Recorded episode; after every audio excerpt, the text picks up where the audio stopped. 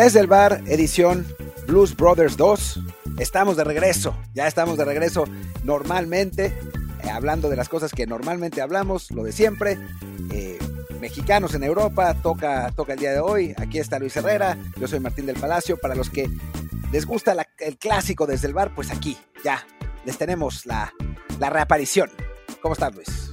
¿Qué tal, Martín? Un gusto saludarte por fin, después de creo que un mes que llevábamos ya cada uno por su lado, en lo que es este, lo que fue el agosto a la europea, de vacaciones, pero bueno, como les decía yo ayer en el, episodio de, de, autos, miren que no paramos, aunque tuviera que ser una sola voz, y como no paramos, aquí andamos de vuelta Recordándoles que este programa está en Amazon Music, Apple Podcasts, Spotify y muchísimas, muchísimas plataformas más.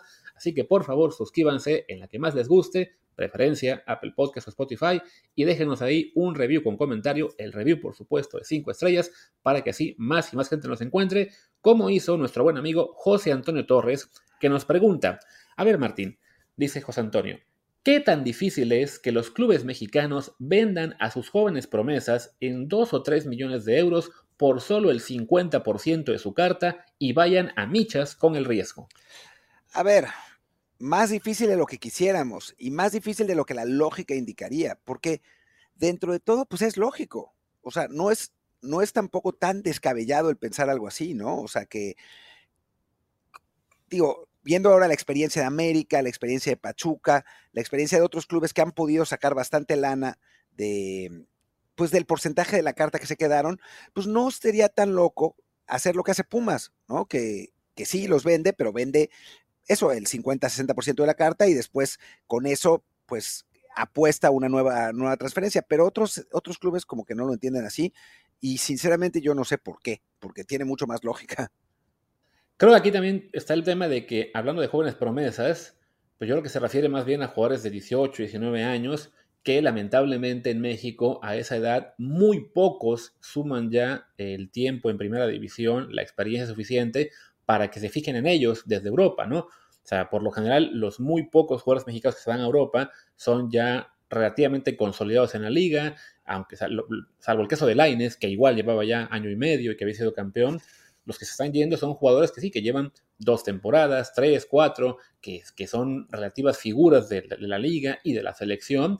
Y claro, ya cuando hablamos de un jugador más consolidado, pues dos o tres millones por el 50% de la carta, nos puede parecer muy sensato a nosotros, pero claro, ese mismo jugador va a estar generando una oferta de 8, 10, 12 millones desde Tigres, desde América, desde la MLS, y ahí es donde, pues de plano, no hay manera de, de convencer a un club mexicano de decir, ah, no, no, mejor sacrifico eso y que se vayan por dos millones a un club europeo donde quién sabe cómo les vaya. No, bueno, y después está el tema de que tampoco los clubes europeos están tan interesados, ¿no? O sea, recordemos que el Sporting de Portugal quería ah, hacer válida la opción de compra de, Daniel Alcántar, Daniel, no, de Jesús Alcántar, y pues al final de cuentas ofrecía dos millones por el 100% de la carta y el Necaxa dijo que no, ¿no? O sea, creo que tampoco es que el mercado mexicano sea tan bueno como a veces eh, queremos y creemos, como para que los clubes europeos estén dispuestos a ofrecer pues dos millones de, dólares por o de euros por el 50% de las cartas de nuestros jugadores. Entonces, pues, es una, un poco una mezcla.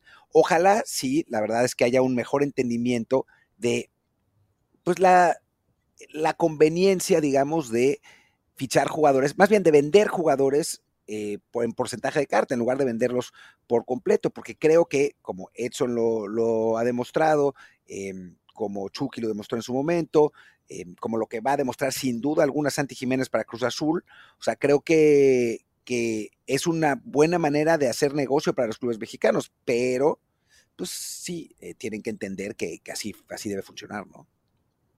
Sí, no, y esto de Alcántara además, pues le dio en la torre, no solo al propio Alcántar, que el Necaxa evidentemente dijo, no, pues no voy a venderte a un jugador que es muy prometedor por apenas 2 millones por el totalidad, y de paso esto también fastidió lo que pudo haber sido la transferencia o el préstamo de Heriberto Jurado, que lo buscaba la filial del Barcelona, pero creo que también, bueno, el, el Necaxa un poco ciscado de que ya prestó a un jugador, se lo devuelven un año después sin que haya sido negocio para ellos, pues ahora están mucho más reticentes a hacer otra operación con pocas garantías, ¿no? Ahora que dijiste lo de Alcántara, lo que estábamos considera Jesús o Daniel, Daniel Alcántara era uno de Tecos, ¿no? De hace unos años. El Borita, el Borita Alcántara. No. Sí, eh. bueno, hace unos hablamos ya de unas décadas, quizá una o dos, pero bueno. Sí, es como, como estaba, estaba, viendo un meme que decía eh, que cuando alguien dice hace 20 años uno piensa en los 80 y realmente fue en 2003. Así es, esa es la tristeza de lo, rápido que avanza el tiempo. pero bueno, este, este, bueno, técnicamente esto aún fue el intro del programa, pero creo que la pregunta en este caso sí era muy, muy ad hoc con lo que es el tema del episodio, que bueno, es nuestro tradicional lunes de Mexicanos en Europa. Un, además, el arranque de temporada, tanto en, Europa, ya digamos formal, más, más, sólido y todo, como también para desde el bar, que técnicamente este es el arranque de la quinta temporada del, podcast. Y bueno, yo comentaba hace unos días en un hilo que técnicamente tenemos yo decía 17, son 19, igual técnicamente, mexicanos en Europa, en Europa competitiva. Pero por, técnicamente te refieres a los mexicoamericanos que luego otras no, dicen. Solamente mexicanos elegibles por México en este momento, ¿no? Entonces, por ejemplo, no vamos a incluir de momento a Alex Méndez, que nos dice, no, si está en Portugal y es mexicano. Sí, pero bueno, él juega para Estados Unidos. Al menos la última vez que fue seleccionado fue para Estados Unidos. Igual Jonathan Gómez, aunque ha jugado por México, ahora mismo él está con Estados Unidos, así que de momento lo dejaremos fuera en estos recaps. Adelante creo que en el mirandés.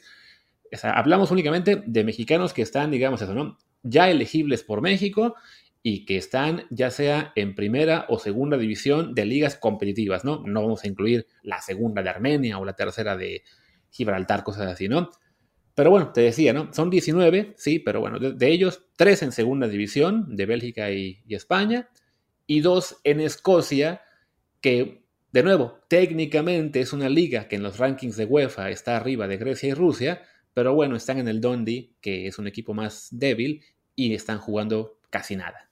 Sí, no, o sea, creo que, tenemos que enfocarnos en los que más o menos tienen, pues, oportunidad de, trascender, ¿no? O sea, estos jugadores que vienen, la verdad, de la, eh, pues, del, ascenso, bueno, del exascenso, de la expansión, que realmente, pues, no van a llegar a, muchísimo. Ojalá que sí, ¿no? Y, digo, dentro de nuestro contexto, que siempre nos gusta decir que mejor que se vayan, pues, oh, qué, qué bueno que se fueron, pero en la práctica, pues, no es que vayan a ser realmente importantes para el fútbol mexicano en, el pues, corto, mediano o largo plazo. Entonces, pues nos enfocaremos a los que sí están jugando y sí tienen eh, pues características más importantes. No es lo mismo hablar de Jordan Carrillo, que bueno, no hay mucho que hablar por el momento, pero que hablar de Jordan Carrillo, que está jugando, sí, en segunda división, pero que es un talento de la selección sub-23, que ha jugado partidos contra Francia y España, que de un cuate que está en la primera edición de, Armenia, pero que pues nunca va a conseguir eh, jugar en la selección mexicana.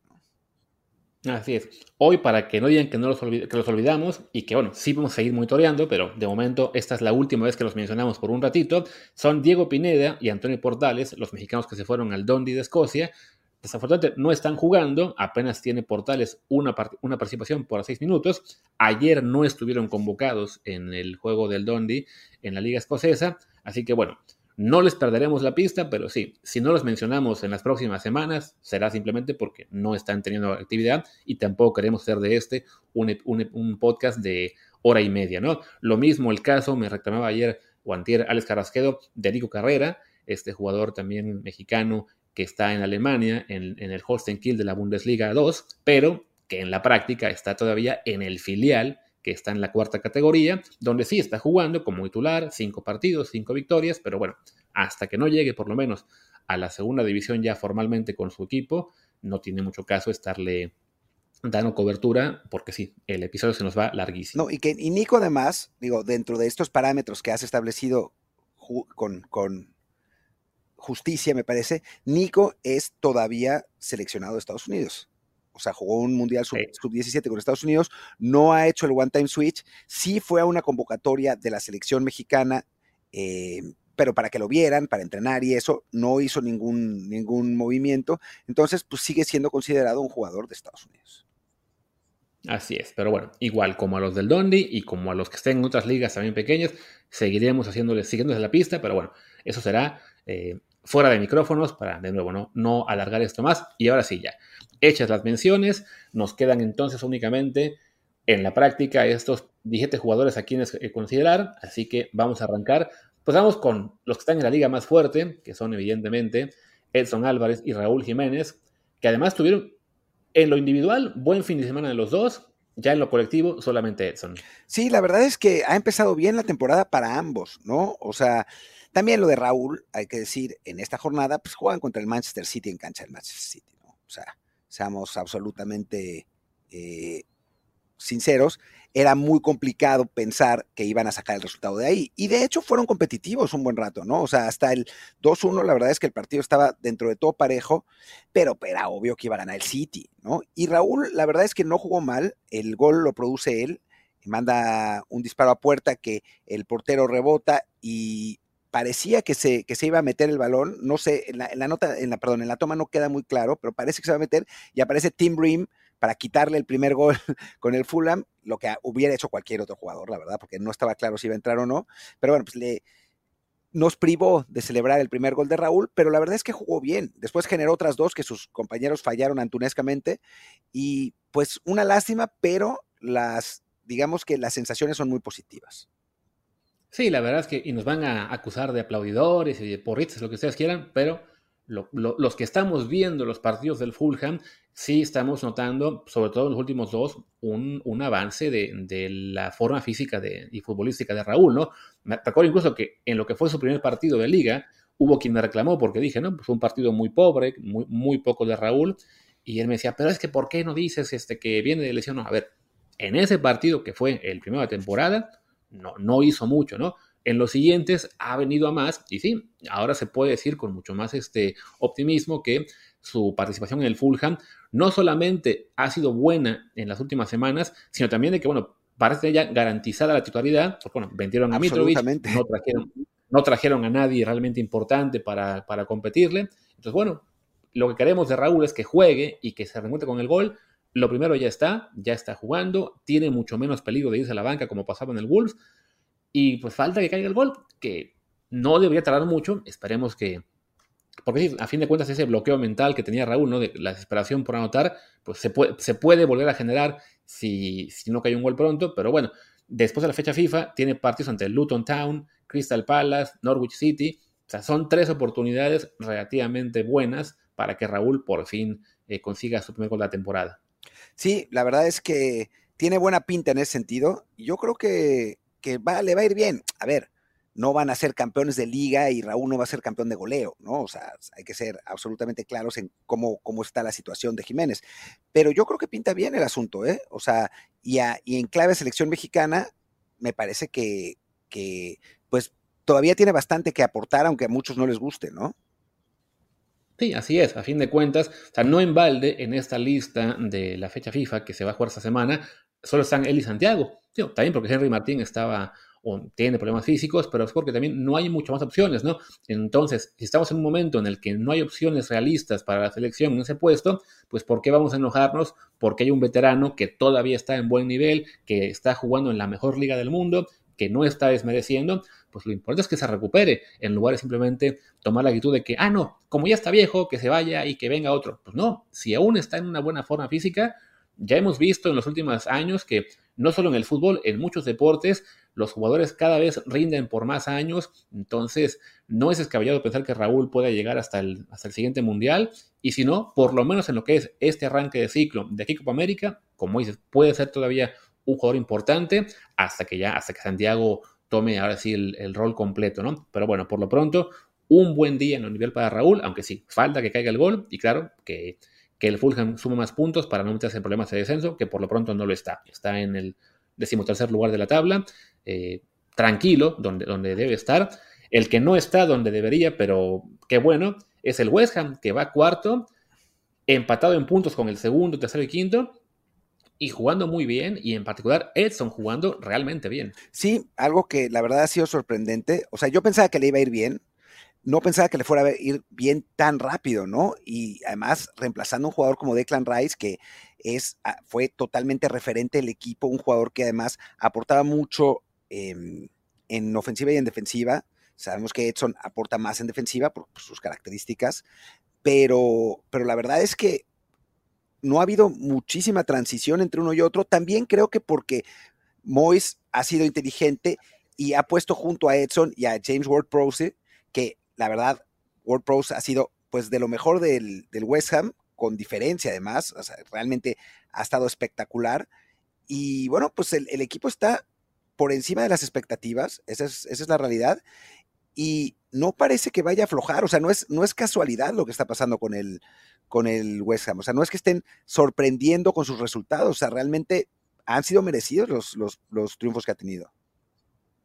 Sí, si acaso falta verle ante rivales de más jerarquía, como será el Manchester City, precisamente a la vuelta de la, del parón FIFA. Hasta ahora sus han sido contra el Luton Town, un recién ascendido que estaba estrenando una parte de su estadio, una historia que ya algunos conocerán, un equipo pequeñito que, que logró volver a, a la, a Premier, bueno, entrar, porque es a la Premier, nunca había jugado como tal en esa categoría, le ganó también al Brighton y en la semana 2 le ganó al Chelsea, que como estamos viendo, todavía no es ese Chelsea que, que sus fans quieren ver, pero bueno, tres victorias, un empate, estar ahí en la parte alta de la tabla, la verdad es que es un muy buen arranque. Y sobre todo que para Edson, que llegó relativamente tarde en, en este mercado de transferencias, lo integraron y que bueno, fue el primer partido, suplente, solo unos minutos, segundo titular, salió de cambio, tercero ya, partido completo, o sea, no, no parece ya que tengamos que preocuparnos por el tema de la adaptación, ¿no? O sea, él ya se integró al once titular, Además, eh, él no está en la lista de la selección, si no me equivoco, ¿no? De, esta fecha FIFA. Creo que no va. no habrá que perder. No, sí va, sí va, sí va. Sí, sí, sí va. Ah, bueno, él, no fue de los que tenían este problema de que los querían mejor dejar. Ah, no, claro, Los, que se quedaron fuera son, eran los que estaban definiendo su futuro. Entonces, sí, Edson sí viene a la, fecha FIFA, pero bueno, por la forma en que se integró tan rápido al, al once inicial de, del West Ham, no debería preocuparnos mucho esta, esta fecha. De todos modos, se agradecería que si juega el sábado, el domingo le metan un avión para que tenga una semana entera de recuperación y no le no esté en riesgo ahí de que, bueno, es que jugaste el martes en la noche de América, viajaste el miércoles, llegaste el jueves, que es lo que suele frustrar muchos eh, momentos de los mexicanos en Europa. Sí, em, eh, en realidad creo que digo, se ha ganado la titularidad. Tú hablabas de, de Brighton y Chelsea como rivales que, bueno, a ver, a mí me parece que son muy buenos triunfos, ¿no? O sea, el, Brighton viene de ganarle fácil al, Newcastle, lo que fue un, resultado sorprendente. Y el Chelsea, pues sí, no anda como la verdad sus aficionados quisieran y con el gasto que ha tenido. Pero bueno, son rivales que seguramente tendrá el West Ham, ambos, para su lucha para quedarse en, puestos europeos, ¿no? Y, creo que sí, de hecho, el Brighton, Claro, y de hecho el Brighton, sí es cierto, este, yo lo, lo, estaba descartando, pero bueno, fuera del partido contra el West Ham, los demás los ganó todos, así que sí, estaba yo, digamos, quitándole mérito a una victoria que ante un equipo, bueno, sabemos que es de los equipos fetiche de, de los este, jugadores, de, muchos en, México, pues sí, es, otra victoria interesante para el, para el West Ham. Y bueno, pasemos ya mejor al siguiente, porque si no, este programa puede acabar siendo de hora y media. Solo una mención rápida, ya que estamos en Inglaterra, Marcelo Flores tuvo actividad con el Arsenal Sub-21 en la Premier League 2 esa es la buena, la mala fue que entró al 90, así que pues no fue mucha actividad. No, no, no, la verdad es que no. Yo creo que, va a tener actividad ¿eh? de ahora en adelante, pero viene pues, completamente fuera de forma, ¿no? Después de haber jugado poquísimo en el Oviedo. Eh, entonces, me parece que va, que va a ser de a poco, pero bueno, ya sabemos que tuvo sus partidos amistosos en la, en la pretemporada, el, técnico del Swindon Town dijo que él lo hubiera querido, eh, que, fue el mejor jugador de la cancha cuando, cuando jugó con el Arsenal Sub-21, así que, que bueno, me parece que, va a terminar jugando, pero sí, obviamente, eh, pues tiene, tiene que recuperar, recuperar sensaciones, recuperar eh, forma, y después yo no para nada descarto un préstamo al interior de Inglaterra, porque ahí las reglas funcionan distinto. En el interior de Inglaterra se pueden hacer préstamos en cualquier momento de la, de la temporada, no es como en, como en Europa, que es, con las ventanas FIFA, ¿no? Entonces, creo que eso le puede ayudar a Marcelo a conseguir más minutos en, otra categoría, en contra jugadores profesionales, en otro momento, y, me parece que le va a ayudar, ¿no? O sea, le pasó con, pasó le pasó a Gio cuando fue al Ipswich y fue la figura del Ipswich, le, le, pasó a Vela que fue al West Brom y fue la figura del West Brom, pues ¿por qué no le puede pasar a Marcelo? Y necesita ese trabajo físico y ese trabajo de ritmo que pues las categorías bajas de Inglaterra yo creo que sí se lo pueden dar. Sí, de momento, bueno, ya, ya fue su tercer partido en, la Liga Premier 2, en esta liga de filiales, esta temporada, todos como suplente, va ahí poco a poco sumando minutos, y sí, como señalas, ¿no? A lo mejor ese mismo equipo que lo buscaba, el Swindon Town, estaba yo buscando, que bueno, está en la League 2, que es la cuarta categoría, sí preferiríamos pensar en que lo busque un equipo de, de por lo menos la League 1, la tercera, pero sí, lo, lo que sea para, para Marcelo, la oportunidad de jugar y foguearse más ante jugadores profesionales. O sea, que no esté jugando en una categoría con límite de edad, porque eso la verdad es que no es tan buen fogueo como estar en tercera o cuarta ante jugadores veteranos, con otro físico, con otra, eh, pues sí, con mucho más experiencia. Entonces, sí, esperemos que, que, llegue esa oportunidad para él. Y sí, como señalabas, las reglas de Inglaterra, para quien juega el fútbol manager, pues sí, ha podido ver eso, ¿no? Que puede haber préstamos de uno o tres meses en cualquier momento, así que la posibilidad de que se lo lleven a algún punto estará ahí, este, pues sí, como eso, como, como una opción más para, para el futuro de Marcelo. Y bueno, ahora sí, dejemos lo que es la liga inglesa, pasemos pues que a España, ¿no? Donde pues de momento la buena noticia que llegó César Montes, todavía no debuta evidentemente, y además su equipo, el Almería, perdió 3-2, eh, entonces creo que no pasará mucho tiempo para que Montes sea titular tampoco. No, bueno, más bien, o sea, Montes llega como la, la, venta más grande en la historia del equipo, como el salvador de un equipo que arrancó pésimo. No, Montes va como titular y como figura. O sea, si, si no es el mejor jugador de la Almería em, al cabo de un mes, sería un poco una decepción para unos aficionados que esperan muchísimo de él. Así que, con Montes no hay que tener miedo de que no juegue, sino más bien de que el equipo descienda. Porque la verdad es que si en, el, en el episodio del viernes, que obviamente no escuchaste, porque estabas de vacaciones, Exactamente. o el, del sábado, ya no me acuerdo, mencionaba a los jugadores que tiene el, Almería y la verdad es que César llega un equipo eh, que pues es bastante flojito en general, ¿no? O sea, va, le va a costar trabajo mantenerse en primera. Hay otros equipos con planteles similares, ¿eh? O sea, no es que el Almería sea como el Ajax cuando jugaba Memo Ochoa ahí, que los tenía que salvar cada semana, ¿no? O sea, es, un, es uno de unos siete, ocho equipos que están ahí más o menos en el mismo nivel, pero que eh, pues van a estar peleando por el descenso toda la temporada. Sí, y de hecho el Almería ya está en zona de descenso en este momento, está como decimos noveno, con solamente un punto. Entonces, sí, Montes es importante que haya llegado desde ahora para que estabilice un poco la defensa de ese equipo. Otro equipo que está en zona de descenso es en Las Palmas de Julián Araujo, que esta semana también me parece que perdió 1 a 0 ante, ante quién fue, ante el Girona. Pero bueno, Julián jugó los 90 minutos, por lo que yo estaba leyendo, tuvo una buena participación, incluso a nivel defensivo. Todos dicen que muy bien el punto que más le hemos criticado, pero aparentemente él, él estuvo en buen nivel. Así que bueno, con, con, Araujo, además recordemos, él solo está prestado en Las Palmas, así que si descendiera no es tan grave, pero bueno, evidentemente nos gustaría que, que tenga una temporada más exitosa eh, y que tanto él como Montes ayuden a que sus equipos eh, escapen del descenso y por ahí, pues, no que lleguen a zona europea, eso sí está muy lejano, pero que por lo menos colaboren a que, a que tengan una temporada decente, de estar, no sé, en el duodécimo, decimoquinto como mínimo, porque eso a, su vez les ayuda a ellos también a generar eh, mejor impresión y después saltar a un mejor equipo. Sí, yo creo, yo creo que Julián tiene una posibilidad bien, bien interesante, ¿no? O sea, tiene a García Pimienta como entrenador, que es un, entrenador completamente eh, bueno, desarrollado en el Barcelona, eh, así que, bueno, tendrá en las, las, Palmas un sistema como el del Barça, eso en primer lugar. Y en segundo lugar, que su posición en el Barcelona siempre es complicada, ¿no? O sea, les, ha costado mucho trabajo conseguir a un, a un jugador más, eh, más estable ahí.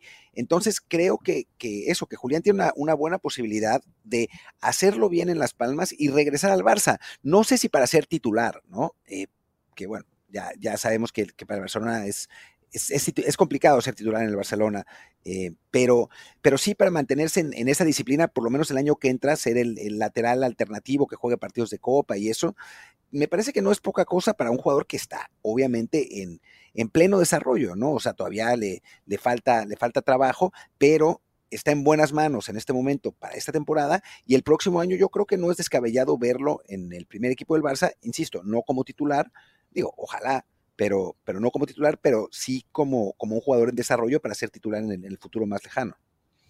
Sí, que por ejemplo, recuerdo que si se hubiera quedado en el Barça este año, tendría delante de él a Joao Cancelo, que llegó prestado en esa posición, entonces bueno, tendría muy pocas opciones de jugar, así que es bueno que se haya ido a otro club donde ya muy desde el principio de temporada también ya está teniendo actividad, y como el caso de Edson, ¿no? Tan es una, un lugar donde puede jugar sin tanta presión en, cuanto a la titularidad, que él también está en la lista de jugadores que sí van a estar en la fecha FIFA eh, este, esta semana, ¿no? Y bueno, te decía que está en zona de descenso el, Almería de Montes, está en zona de descenso Las Palmas de, de, Araujo, también está el Sevilla, que ya no es de Tecatito, Y el primer equipo que no es en zona de descenso, pero casi, es el Mallorca de Aguirre que empató a cero en casa. Sí, no, no, no está muy bien el inicio de, de, la temporada para, los equipos de los mexicanos, ¿no? El Mallorca sabemos que es, es un equipo que, digo, está en ese grupo que, que, hablábamos la Almería, ¿no? Que va a estar ahí peleando por, por, salvarse del descenso. El año pasado, la verdad es que fue un poco una excepción lo que pasó con el Mallorca, que Aguirre los, salvó con, con gran facilidad. De hecho, pues por eso los fans lo aman, ¿no? Porque los llevó a, media tabla y eso para el Mallorca es maravilloso, ¿no? O sea, que, que ya, eh, que, que, no hayan tenido que, que sufrir todo, todo el año como normalmente sucede, pero la normalidad es esa, que sufran todo el año y que, y que se salven en, los, en las últimas jornadas o no, o que desciendan como pues, a veces les pasa, ¿no? Sí, y recordemos que ya hemos comentado que a Aguirre, desafortunadamente, los equipos españoles se le suelen caer en el segundo año. Para él ya es esta la tercera temporada, sería la segunda que empieza con el Mallorca, así que pues el historial no es muy benévolo con el Vasco.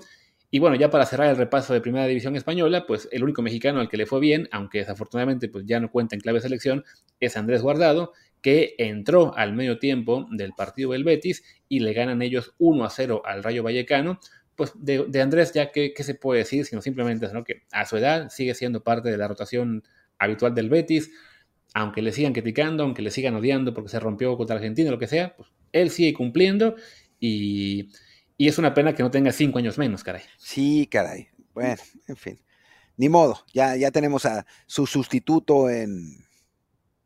¿En, ¿En dónde? ¿En, dónde? En, Houston. En, ah, el León, en Houston, en Héctor Herrera, no, en el León, Fidel Ambriz. No, no, no, la verdad es que no tenemos a su sustituto. Ojalá que, pues que lo podamos tener pronto, porque bueno, es un jugador que ha sido, si no espectacular para la selección, que bueno, ya saben que no es mi tipo de, mediocampista, si lo hemos hablado un montón, sí ha sido muy constante en un nivel muy alto y muy competitivo, ¿no? Que es algo que hoy se necesita y hace falta en, selección mexicana. Y bueno, para antes de ir a la pausa, cerramos a España con lo que es segunda división, el Sporting de Gijón de los mexicanos Jordan Carrillo y Esteban Lozano. Le ganan 2 a 1 al Burgos, se, están ya ahí cerquita de la zona de promoción de ascenso, que es el objetivo este año del Sporting. Recordemos que el pasado les fue bastante mal y más bien están preocupados por no descender. La buena es que Esteban Lozano, este delantero que llegó del América prestado, sigue jugando, lo siguen metiendo de cambio, ya es su cuarto partido consecutivo sumando minutos, aunque por lo que he visto en las redes los fans del Sporting no están muy felices por ello. Lo preocupante es que Jordan Carrillo sigue borrado. Pues sigue borrado por güey. Porque llegó con pues sobrepeso. Y sí, lo, su, técnico lo quemó, que no estaba en la forma física eh, ideal. Digo, suponemos que una vez que lo pongan a punto, pues ya empezará a tener actividad y debería ser un jugador importante para el club. Pero sí, es una lástima que siendo su segundo año en España, sabiendo el potencial que tiene, además habiendo él tenido ya la experiencia el año pasado, ¿no? De que llegó y le costó mucho el, lograr minutos, pues cuando obtiene la, oportunidad de ser un jugador importante este año, pues sí, no, no se cuidó o simplemente no ha tenido la, fortaleza física para, para aguantar a sus compañeros. Y sí, seguimos esperando a que debute esa temporada con el Sporting. En el caso de Lozano, la verdad es que ha tenido dentro de todo mala suerte. O sea, ah, sí, los aficionados se quejan porque la verdad es que con el balón en los pies no es el mejor de los delanteros del mundo. Es ese tipo de puntas que van muy bien a, un solo, digamos, a, un solo remate, que va bien por arriba, va bien de volea, pero no es un jugador técnico que te ayude en los apoyos y eso. Y eso les desespera muchísimo. Pero estuvo a punto de meter un golazo que le bloquearon al final y metió un gol que le anularon por fuera del lugar milimétrico, ¿no? Y, y si hubieran entrado esas dos, creo que el discurso sobre Esteban habría, habría cambiado mucho. De cualquier modo, o sea, con Lozano, la verdad es que está muy por encima de lo que pensábamos, ¿no? O sea, se hablaba de que iba a ir al filial y hoy es el segundo centro delantero del equipo. Y no es que el primero sea muy bueno, tampoco metió muchos goles, ¿no? Yuca, que le, que le llaman. Así que, pues, no es imposible que en Copa o de pronto termine siendo titular Esteban Lozano, ¿no? Que es algo que pues, nunca hubiéramos esperado. Claro, además, un delantero con, tiene todavía 21 años, si no me equivoco, que en México apenas jugó, si no me equivoco, un partido oficial con el América en primera división. Creo que un minuto. Que algo así. Creo que un poquito más, pero sí, no, no habían sido muchos minutos, que se la pasó en la sub-20 siendo el goleador ahí por un buen rato, pero que sí, nos hacía pensar todo que no era un jugador que fuera a llegar a España a, jugar eh, rápidamente, sobre todo por lo que ha sido el historial reciente ¿no? de jugadores que se van y que les cuesta mucho el ganar minutos aunque sean los filiales. En este caso, bueno, que él ya esté jugando con regularidad desde arranque de temporada habla muy bien. Y bueno, pues en, en categorías juveniles siempre fue muy bueno, siempre metió muchísimos goles. Como dices, ¿no? Esas jugadas que ahora mismo se están quedando pendientes, ya sea por un fuera de juego milimétrico o por un, un golazo que, casi, pues en el momento que empiezan a entrar, ya esto cambia por completo la, perspectiva de la afición y claro, pues para un delantero como él, eh, la, posibilidad en este equipo, el Sporting, que no tiene tanta, tanta competencia en su puesto, pues ahí está, ¿no? De que sea la, gran sorpresa del año, así sea en segunda división, pero bueno, es la segunda de España, que es una categoría relativamente competitiva y en la cual su equipo este año sí parece estar aspirando a ascender como también es el caso, ahora sí ya para cerrar España, del Barça B de Rafa Márquez, que simplemente comentaré, gana esta semana 2 a 1 a la Unión, era apenas el segundo partido de temporada, pero bueno, ahí está Rafa Márquez también pensando en buscar el ascenso a segunda división, que se le quedó muy, muy cerca la temporada pasada. Sí, caray, lástima lo que pasó la temporada pasada, se perdieron el clásico en el, en el ascenso, que es más doloroso imposible, pero bueno, ahí va, ahí va Rafa con el, con el Barça B, y ojalá que ya se nos haga ir a ver un partido que andamos eh, previéndolo desde hace no sé cuánto tiempo y nunca vamos. Así es. ¿Sabes quién no va a ascender y más bien puede descender? No sé. El Oviedo que va último de segunda división. Por no llevar mexicanos. Sí, igual no es buena noticia eso, ¿no? Porque. Claro. Porque bueno, es, es un lugar donde pueden llevar mexicanos. Esta vez no llevaron porque Marcelo no salió bien y y bueno, los aficionados hicieron todo un escándalo. También es que los aficionados en España a veces son pesados. Esa es la realidad. Pero bueno, se quejaron de eso y no, no les llevaron mexicanos esta vez y el equipo pues no anda, ¿no? Sí, sí, vaya. Así hubieran llevado mexicanos, pues eso no, a lo mejor no cambiaba nada, pero sí. Pero depende de los mexicanos, de, qué mexicano, ¿no? Claro. Si no, les llevas a Eric Sánchez y Luis Chávez y se te cambia la cosa, ¿no? pero bueno, Pachuca no iba a mandar ahí a esos jugadores clave. Además, recordemos, Pachuca ahora mismo estaba en, en, fase de venta de todo lo que se pudiera. Pero bueno. Creo que Pachuca descendería en, la segunda división española con el equipo que tiene ahora. Es capaz. Sí, si no me equivoco, se acaban también de. Por eso, han venido tanto que, que no hubo manera de llevar a algún jugador mexicano de, de, buen, nivel a, al Oviedo. Y claro, la experiencia de Marcelo, también de Aceves, que solo duró seis meses, pues sí, no era lo mejor el momento para decir, sigamos llevando, porque además es mandar a otro mexicano que llega con una presión que, ni, que no se merece, ¿no? Lo que comentabas, los aficionados españoles mm, son especiales, algunos de ellos un poco racistas, algunos un mucho, entonces sí, pues sí, quizá en este punto la directiva de Pachuca consideró que no era ideal mandar a otro mexicano a, a foguearse. Me hubiera gustado que mandaran juveniles al filial, como sí hizo el Sporting, que se llevó a seis, pero eso ya es otra cosa. Este programa está ya sé muy largo, así que hagamos una pausa y regresamos con todos los demás del resto de Europa. Pues estamos de regreso de la pausa. Eh, pues vayamos, si quieres, con, Holanda, ¿no? Y con Santi Jiménez, que no, no se cansa de anotar. Así es, doblete para Santi en la victoria del Feyenoord 5-1 ante el Utrecht de visitante. Eh, la verdad es que, bueno, ya que se puede decir de Santi, ¿no? Quien haya visto los goles, están ahí en Twitter, si no me equivoco, yo, yo los compartí, supongo que tú también. Eh, el, primer gol, una muestra de lo que es ya el instinto que tiene, ¿no? Falla un defensa en un, en un rechace y él está listo para rematar, además de cabeza, una, una jugada en la cual de repente el punto delantero hubiera querido controlar o regatear al portero, él simplemente se da cuenta de que la mejor forma de rematar en ese instante era picándose con la cabeza al portero se selló muy feo eso, y entró el gol. Sí, eh, la verdad es que es, lo hablábamos en, Twitter también, que es cuando el delantero la trae, la trae, ¿no? la intenta de todos lados, ¿no? Le, pasa a, Raúl que no la trae, entonces pobre, juega bien y todo, pero pues no entra ningún balón, ¿no? Se tira una chilena y sale a milímetros, dispara y el portero la rechaza y se está metiendo el balón y llega un compañero y la mete, ¿no? Santi le sale todo, ¿no? O sea, tira desde un lugar horrible y el portero se lo come, ¿no? Eh, está ahí parado esperando el error y el error llega. Y pues está pasando con Santiago Jiménez, ¿no? Y, qué bueno, ¿no? Qué bueno que tengamos un delantero que, que esté en esas condiciones, que esté ganando esa confianza. Y la realidad es que, digo, ahora es líder de goleo en, Holanda. Si gana ese título de goleo, además con el ritmo de goles que lleva, se va a terminar yendo un equipo grande, ¿eh? Y por un montón de dinero. Después no sé si va a funcionar, ¿no? Porque ya sabemos que en Holanda, eh, si, si hubiéramos llevado, no sé, a a Lalo Herrera por ahí hubiera metido 15 goles, ¿no? O sea, los, los, delanteros anotan muy fácilmente, pero que puede terminar saliendo por 60 millones de, euros a, un equipo como el, bueno, tiene que ser de Premier por esa lana, eh, a un equipo como el Newcastle, no me parece imposible totalmente. Sí, definitivamente. Creo que este año para Santi es eso, ¿no?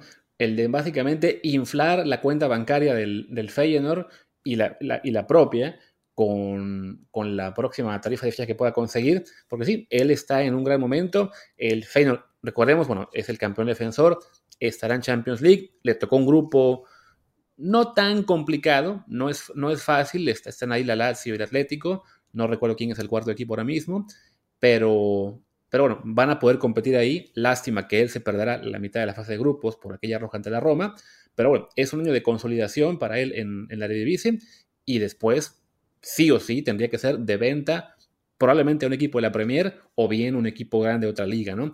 Pero sí, por, por lo pronto el año está arrancando de gran manera para él, aunque el Feyenoord ahora mismo va cuarto, con un partido más, además que el Twente, PSB y el AZ que han ganado los tres que tienen, pero bueno, ahí está, ¿no? Él en lo individual, excelente.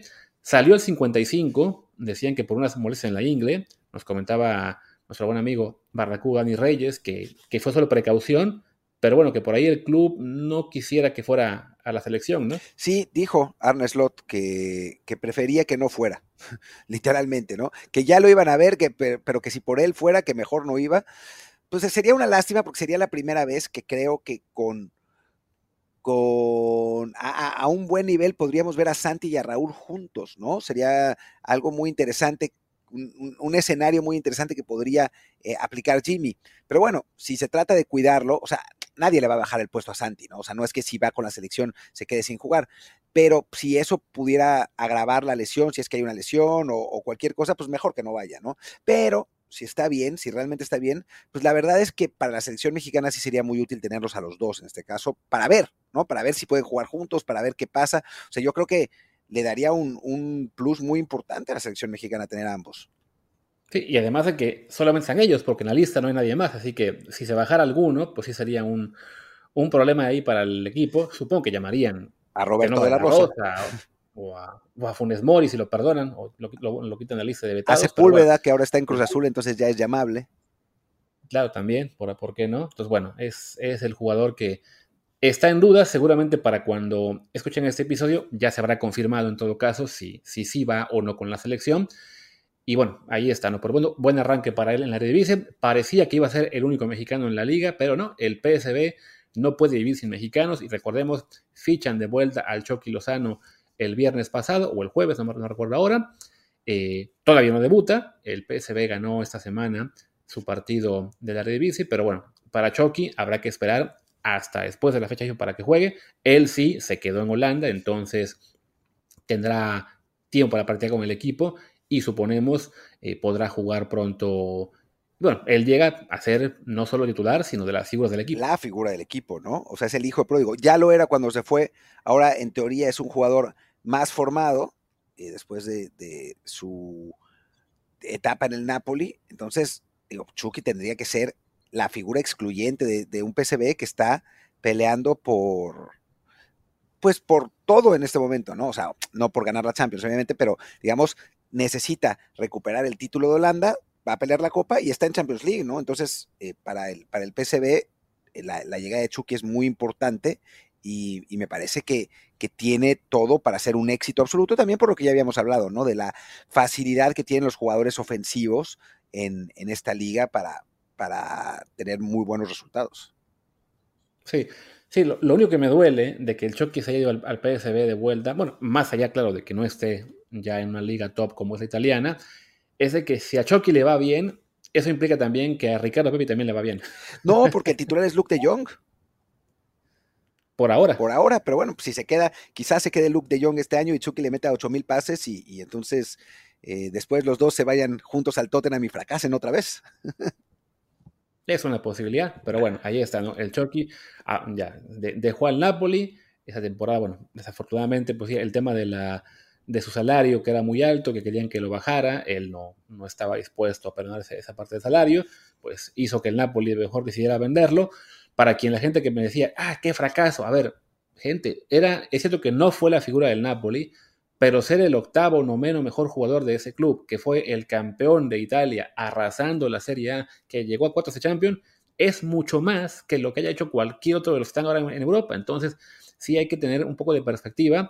Ahora, claro, da un paso atrás en, su carrera, pero bueno, aún se mantendrá en una liga competitiva, en un club que está compitiendo por ganar la liga, como decías, que va a estar en Champions League. Entonces, Chucky todavía tiene para ser importante con la selección.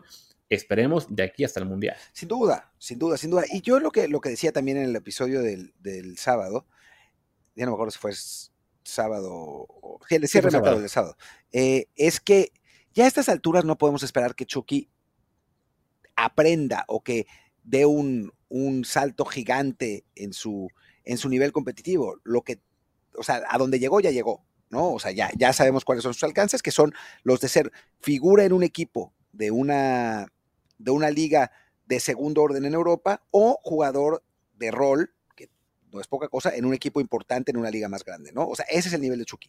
Ahora, lo que queremos para, en, clave selección mexicana es que tenga confianza, que, esté en un buen momento futbolístico, eh, que esté anotando, etcétera, y yo creo que lo va a conseguir eso en el PSB. Tendría que, ¿no? Si no, sí sería realmente un fracaso.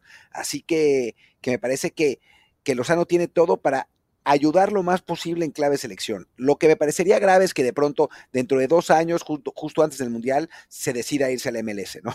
O sea, ahí sí creo que, que eh, perderíamos. Pero si no, me parece que no está mal que se vaya al PSB, habla, pensando egoístamente en selección, ¿no? Ya para su carrera, pues sí es un poco una lástima que no haya podido dar el paso, el paso más adelante, ¿no?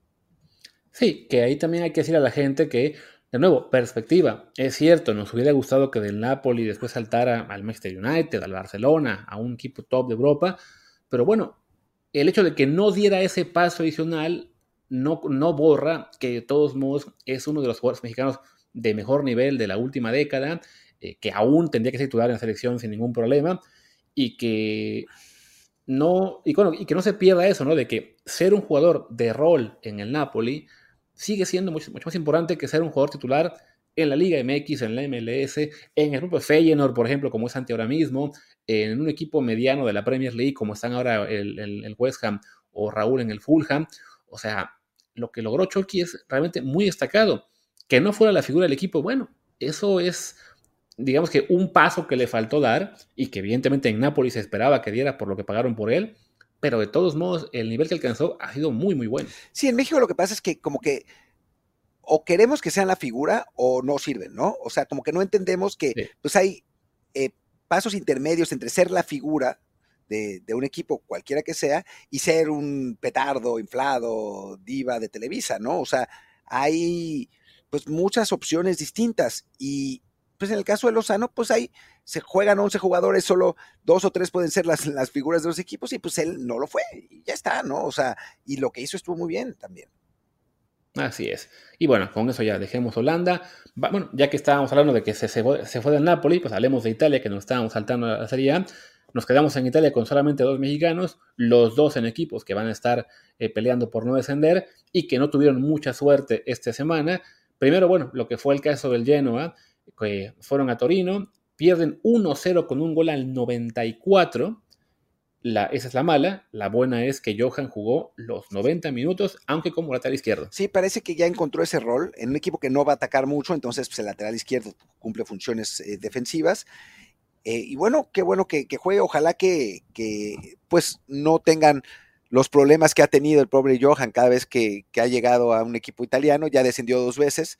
Eh, se mantiene en la Serie A a pesar de haber descendido, lo que pues a final de cuentas sí habla bien de él. Eh, ojalá que este año logren, logren salvarse y Johan logre consolidarse, porque también es verdad que no ha podido ser titular durante toda una temporada completa, ¿no? Ha estado ahí alternando entre positivos y negativos. Así que, que bueno, me parece que es una, pues una, una buena opción para, para lo, que, lo que hemos visto de, de Johan Vázquez y después Memo, que esta vez sí no pudo ser el héroe, ¿no? Sí, no, un partido que, bueno, la Salernitana pierde en, casa de leche 2 a 0, eh, goles al minuto, o al, 6 y al 98 de penal. Entonces, sí, desafortunadamente, bueno, caen en un partido de los que son, digamos, pues vitales para el tema del descenso, aunque ahora mismo el Leche se metió a zona Champions League con esa victoria, no va a durar mucho ahí. un poco raro. Pero bueno, eh, van apenas tres jornadas, la Salernitana había empatado los primeros partidos, ahora pierde este, en lo que será la vuelta del parón de FIFA, les tocará justo el Torino, el equipo que le ganó ahora al Genoa. Entonces, bueno, será la posibilidad para emparejar sus números. De momento, ambos equipos en están todavía fuera de descenso. El equipo de Memo en decimosexto con dos puntos y el de Johan, el Genoa, en decimocuarto con tres. Es la zona en la que podemos esperar que estén todo el año. En la que ojalá estén todo el año, ¿no? O sea, que no caigan a zona de descenso, porque recordemos que el Cremonese del año pasado con Johan estaba esencialmente descendido con muchas jornadas de anticipación. La Salernitana no, ese ahí en realidad nunca estuvo en muchísimo peligro y Memo ayudó a que no lo estuviera, pero ojalá que se mantengan ahí. ¿Por qué no les da para más? O sea, sería una gran sorpresa ver a alguno de estos dos equipos en media tabla, pero también podemos esperar que, pues ojalá no, no entren en zona de descenso realmente complicada. Y bueno, con eso dejemos Italia, pasemos ahora a Portugal, simplemente bueno, para recordar que está ahí Jorge Sánchez en el Porto, que ya lo, lo anunciaron la semana pasada, todavía no tiene actividad, no estuvo ni siquiera convocado al partido de esta semana, que empataron en casa ante la Roca, un partido ahí que dejan ir unos puntos y, y, se les escapa la posibilidad de seguir líderes únicos. Ahora están empatados con el Boavista y Sporting de Lisboa. Pero bueno, para Jorge, pues se vienen ahora sí, él sí, dos semanas de entrenamientos. Él no estará en selección, para tratar de, ganarse un puesto ahí en el 11 del equipo portugués, que ahora mismo el titular es Joao Mario, un jugador de 23 años, que tiene, bueno, que el año pasado ya estuvo jugando las últimas dos temporadas, pero sin ser un muy regular. Si no es Joao, no es Joao Mario, el Joao Mario de, años anteriores, es otro Joao Mario. este es uno que es, bueno, que ha sido seleccionado sub-21 con, con Portugal, no ha sido llamado todavía a la mayor, sus números son bastante regulares con, el Porto. Entonces, bueno, él será la máxima competencia de, Jorge Sánchez en la pelea por ese puesto. Sí, eh, y creo que si llega Jorge, llega para ser titular, vamos a ver si logra mantener ese puesto. Ojalá, ojalá así sea.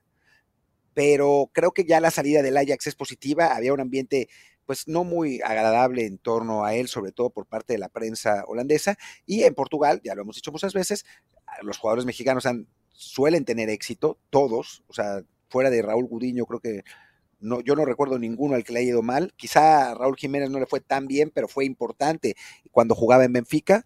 Eh, los otros han sido esencialmente figuras de sus equipos, incluso a Diego Reyes es el único que, estuvo prestado varias veces a España y que no se logró consolidar. Pero en general a los mexicanos les va bien en Portugal y ojalá que sea otra vez el caso eh, para Jorge, porque sí necesitamos ese desarrollo para, para que haya una competencia real en lateral derecha en, México, ¿no? O sea, ahora tenemos dos jugadores con potencial, eh, tanto Jorge como, como Araujo, que están en Europa, pero bueno, pues necesitan jugar lo más posible para que, pues por lo menos uno de los dos logre consolidarse con el, con el puesto que del otro lado pues, parece ya seguro para Gallardo, aunque ese sí nunca se fue más allá de Monterrey. Sí, te van a reclamar que por qué olvidas al real mejor jugador por derecha que es Kevin Álvarez, esa gran figura del América que le da tres vueltas a Julián y a Jorge, excepto cuando se pone la verde. Y vamos a ver, lo volvieron a llamar esta vez. Eh, que porque a Jorge no lo llamaron. Entonces es momento para que, para que lo compruebe, ¿no? O sea, en América han dado muy bien. Eh, ahora vamos a ver si con la selección consigue eh, dar ese, ese paso adelante. Ojalá, ¿no? Porque bueno, mientras más competencia, mejor. Sí, y bueno, y de Jorge, yo no estoy tan seguro de que él llegue para ser titular inmediato, pero lo bueno para él es que el Porto es un equipo que tiene esta temporada co torneos que juega Liga, que juega Champions, que juega Copa de la Liga, que juega Copa de Portugal. Entonces, oportunidades para tener minutos, debe haber muchas en las próximas semanas. Esperemos que las aproveche para ya también este, afianzarse en el 11 pronto. Y claro, sumar los 20 partidos que tiene que sumar para que se haga efectiva la opción de compra eh, que tiene el Porto. ¿no? Si jugara menos de 20, el Porto puede decir, ah, no, te lo devuelvo, y es volver a sufrir con el tema del Ajax. Así que esperemos que se acumule actividad pronto. No sé si los 20 partidos eran únicamente en liga o en cualquier torneo oficial. Yo tampoco.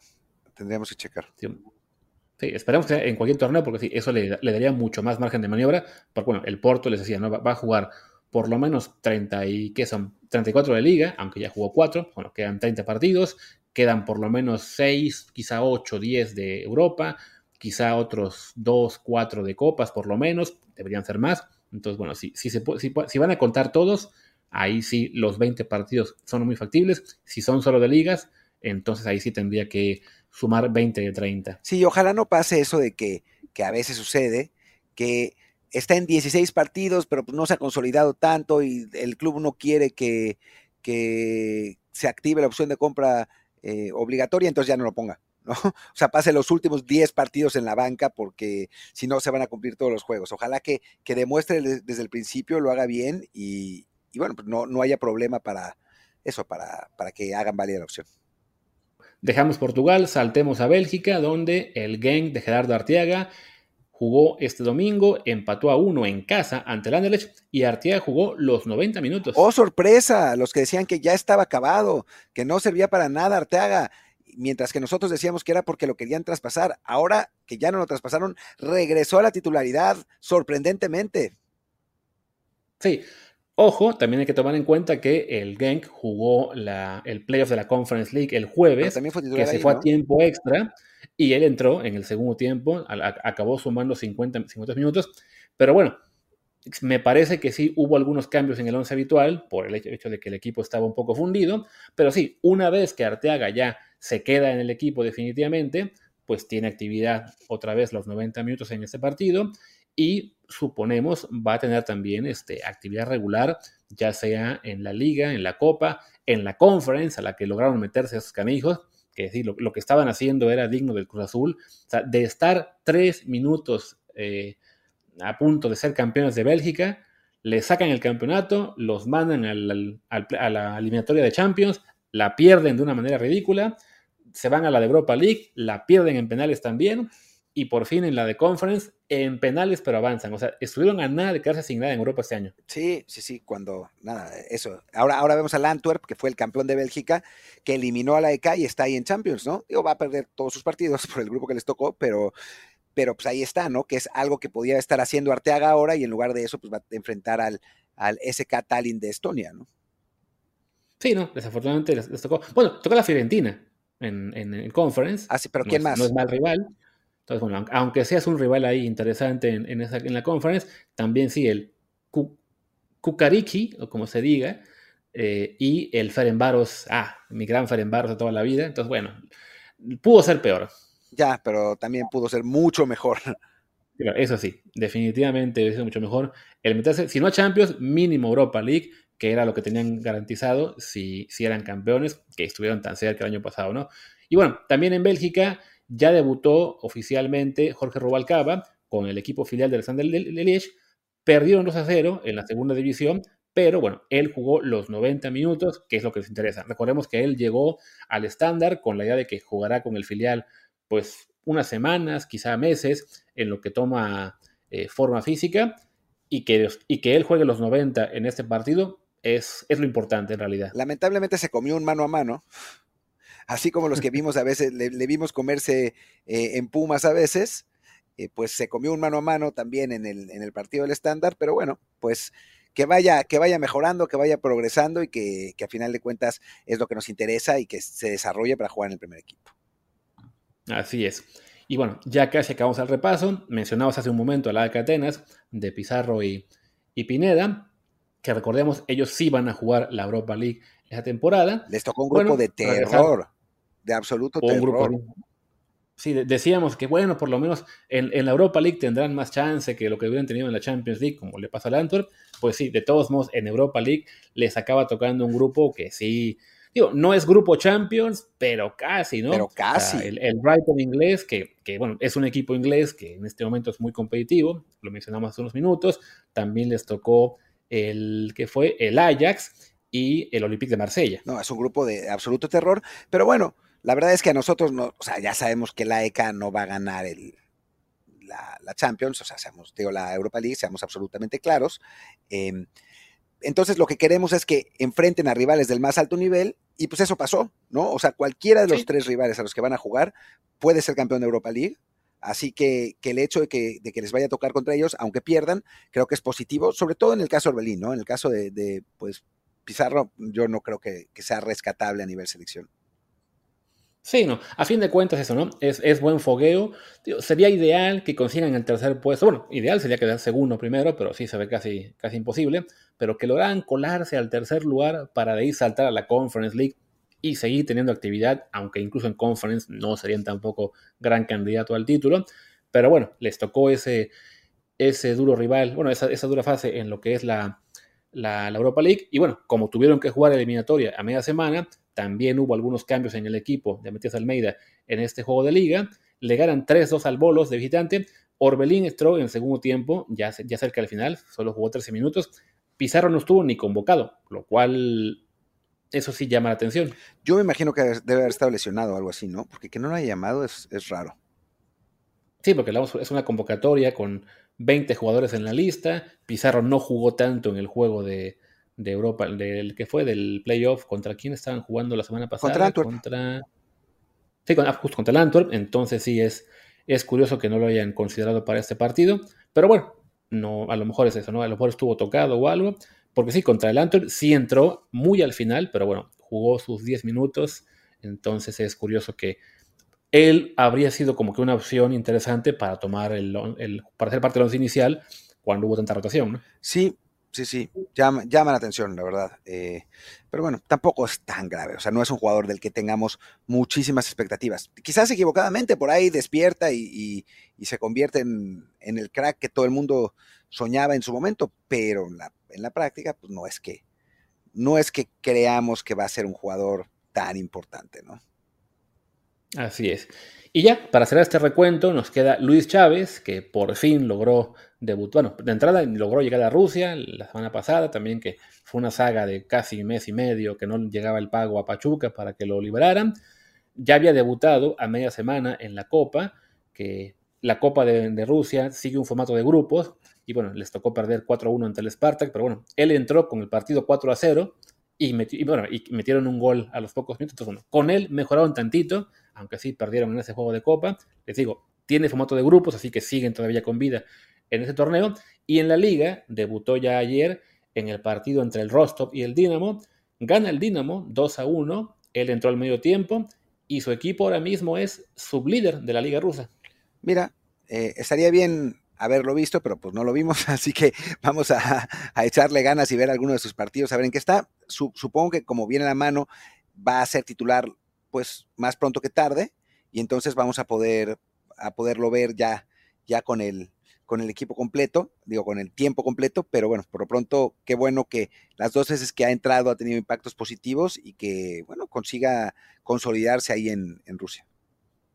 Sí, desafortunadamente, bueno, ya sabemos todos que el tema del fútbol ruso ahora mismo está fuera de Europa por, pues, por el tema de la guerra, la invasión a Ucrania. Entonces, no, en principio, no aspiran a, jugar torneos europeos. Aunque bueno, platicaba yo la semana pasada con nuestro amigo Kerry, Kerry Ruiz, que está muy en contacto él con este club precisamente por el tema de, Chávez. Y tienen la esperanza de que así como los clubes bielorrusos ya regresaron a Europa, pues pueda haber un acuerdo para que los clubes rusos regresen también a, Europa el próximo año, más allá de lo que esté pasando con la guerra. Vamos a dejar las consideraciones políticas aquí por un segundo. Solo en lo deportivo, pues sí, evidentemente le sería muy beneficioso a, Chávez que, eso sea así. Y claro, que estén segundos ahora mismo, pues también le metería directamente en zona de, supongo, de Europa League, porque bueno, ahí sí en el coeficiente están derrumbándose y no, no pueden mandar a muchos equipos a la Champions, sí los aceptan de vuelta. Sí, a mí no me da mucha, no me hace mucha gracia que los acepten de nuevo a, Europa, sinceramente, pero bueno, es lo que es. O sea, yo, yo lo que lo que diría es lo mismo que dije ayer en, otro podcast que me invitaron, que es que eh, bueno, voy a decir en cuál, en el de jóvenes futbolistas MX, porque tampoco se trata de no hacerles comercial cuando se puede, eh, que es que, ok, sí, Luis Chávez no está jugando competiciones europeas, pero aquí en México tampoco las jugaría. O sea, no es que aquí, aquí estemos con, con no, bueno, se, está perdiendo la Libertadores. Nada, si se pierde algo, se va a perder la League's Cup. ¿Y pues qué? ¿no? O sea, mejor que esté en otro entorno, en un entorno más complicado, donde tenga que aprender el lenguaje, que, que en general sea más difícil.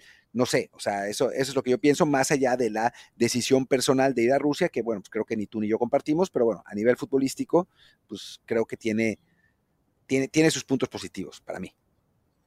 Sí, no, o sea, ya quien, quien escuchen este podcast y nos ven en Twitter saben lo que pensamos al respecto de, la guerra y en general de Rusia en este momento, pero bueno, enfocados a Luis Chávez, pues tendremos que dar de, fútbol y, para él ahora mismo, pues sí, es, el, arranque de una de una aventura diferente y esperemos que le sirva en lo futbolístico para, para mejorar, incluso para de ahí saltar después a, otra parte de Europa, donde no sea menos complicado en lo personal hablar de ello.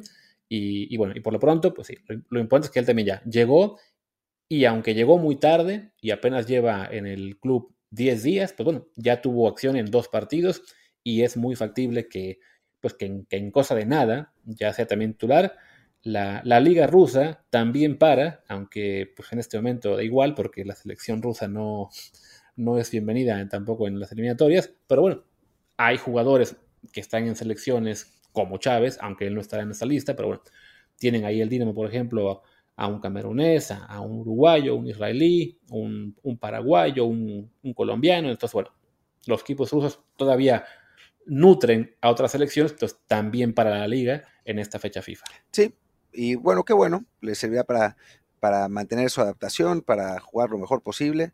Eh, pero bueno, no, no, digo, no, no tenemos muchísimo que decir del propio Chávez porque pues no lo hemos visto jugar.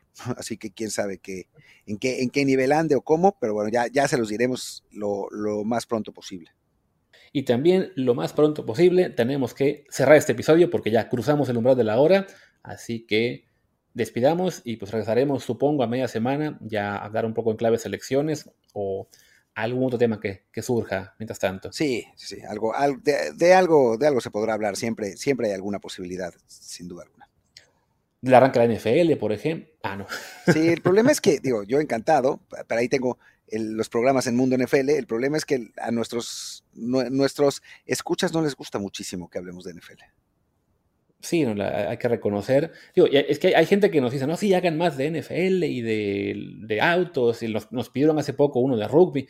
El problema es de que pues, a la gran mayoría de los que nos escuchan es o fútbol o nada, y nos debemos al público. ¿Qué se le puede hacer? Digo, a veces podemos hacer Fórmula 1, que ahí sí nos, pues, no, nos la perdonan por Checo, pero sí se vuelve complicado, la verdad. Así es, pero bueno, Alguna mención quizá hagamos en el episodio del miércoles al arranque de temporada de la NFL, pero sí, será seguramente esto más enfocado en, fútbol, en clave selecciones y la, y la selección mexicana, etc. Pero bueno, despidamos ahora sí porque les digo, ya este episodio nos quedó muy larguito y además aquí son como las 5 de la tarde y yo tengo ya hambre, así que vámonos. Yo soy Luis Herrera, mi Twitter es arroba luisrha. Yo soy Martín del Palacio, mi Twitter es arroba martindelp, el de el podcast es desde el bar pod, desde el bar pod, y el Telegram es desde el bar podcast. Muchas gracias y nos vemos pues en un par de días. Chao.